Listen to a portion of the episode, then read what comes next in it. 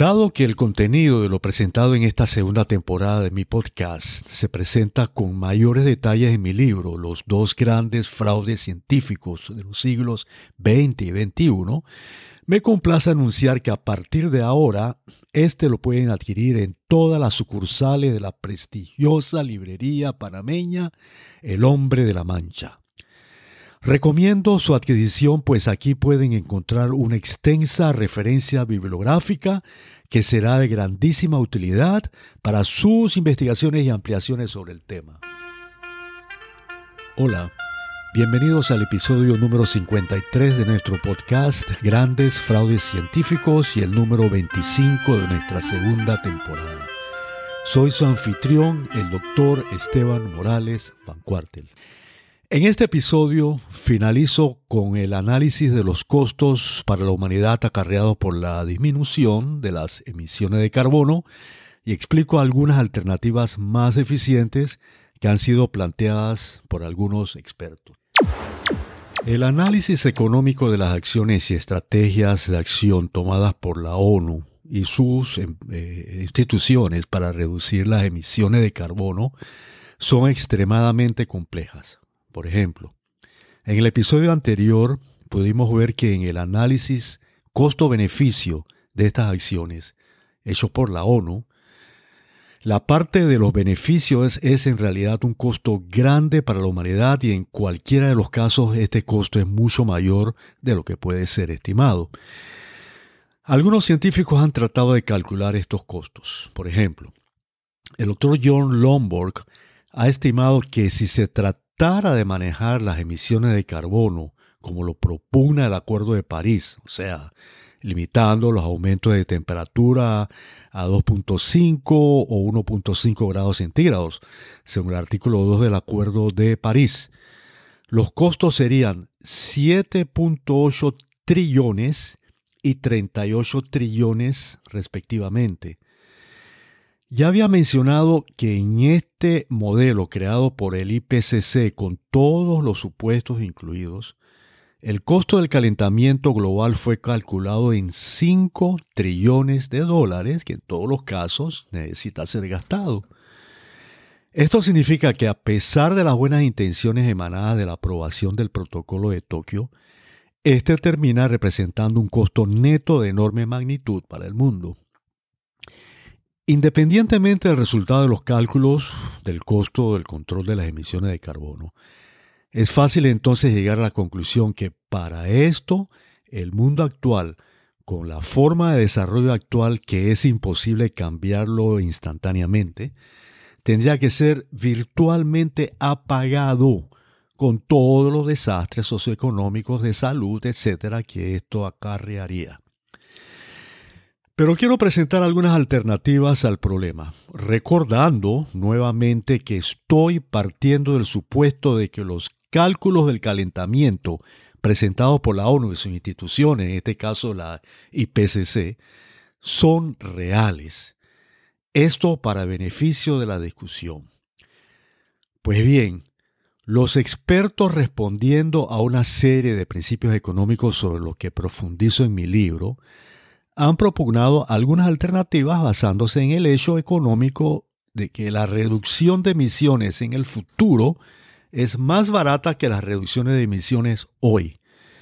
En otras palabras, se necesita reservar menos recursos actuales para atender las emisiones futuras, por lo que la eliminación del acumulado total de emisiones sería más barato para la sociedad. Además de la consideración económica mencionada, los autores han reconocido que posponer la transición de los combustibles fósiles proporciona un tiempo valioso para desarrollar medidas de adaptación y mitigación.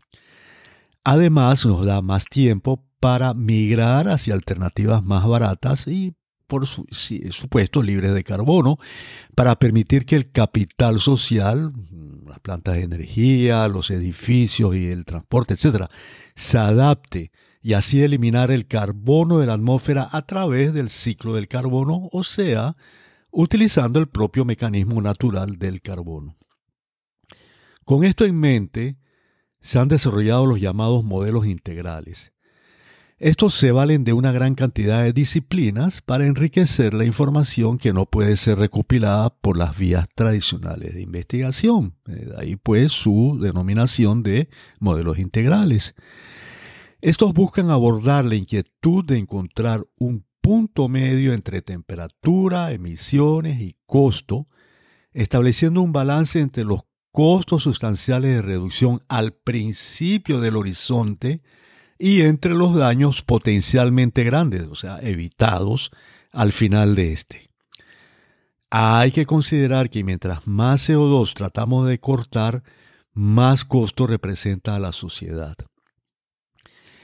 El análisis de esto realizado por el doctor Lombard demostró que se produciría un ahorro a la sociedad de 271 mil millones de dólares el doctor Lomborg compara este costo con los producidos bajo el protocolo de Tokio y encuentra que con la forma de aplicación de este protocolo no hay ahorros, sino costos de más de 500 mil millones de dólares que son adicionales, recordemos, a los 5 trillones de dólares que hay que gastar de todas maneras por ser estos los costos del calentamiento.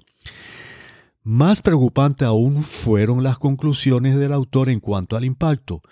No solo el Acuerdo de París representa un retroceso para el mundo en términos de pérdida de bienestar, sino que cualquiera de todas las acciones que se tomen, incluyendo la aplicación plena del protocolo de Tokio, el impacto de la temperatura sería muy ligero.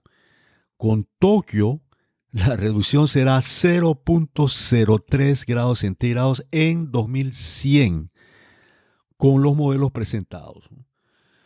Con el mejor de los modelos integrales, aunque igualmente el impacto es ligero, este sería un poco mejor y además mucho más barato que Tokio. Pero la búsqueda de las alternativas no termina aquí. Los expertos han continuado tratando de encontrar mejores modelos que produzcan buen impacto en las emisiones y al mismo tiempo menos daños al bienestar de la sociedad.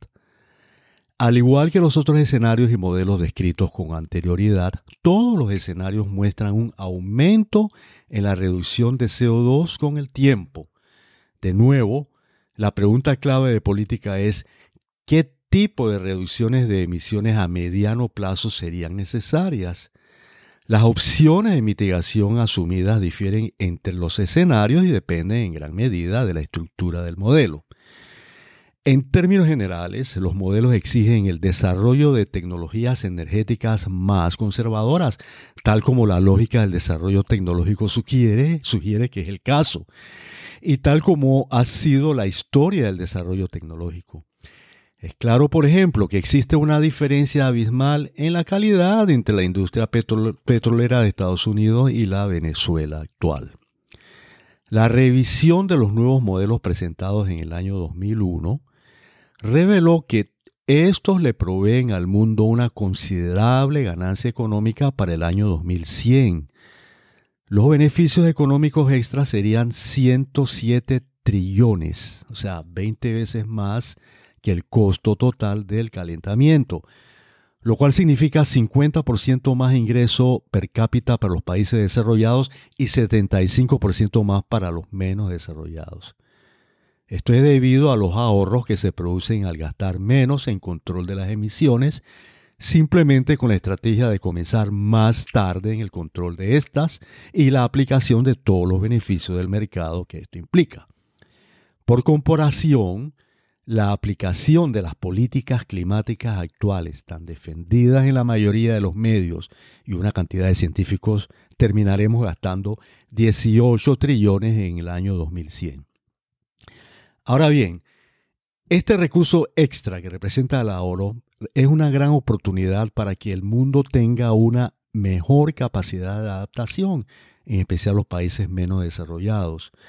Es un recurso que si es invertido en el desarrollo, producirá mejorías en el bienestar general, no solamente en el futuro, sino ahora.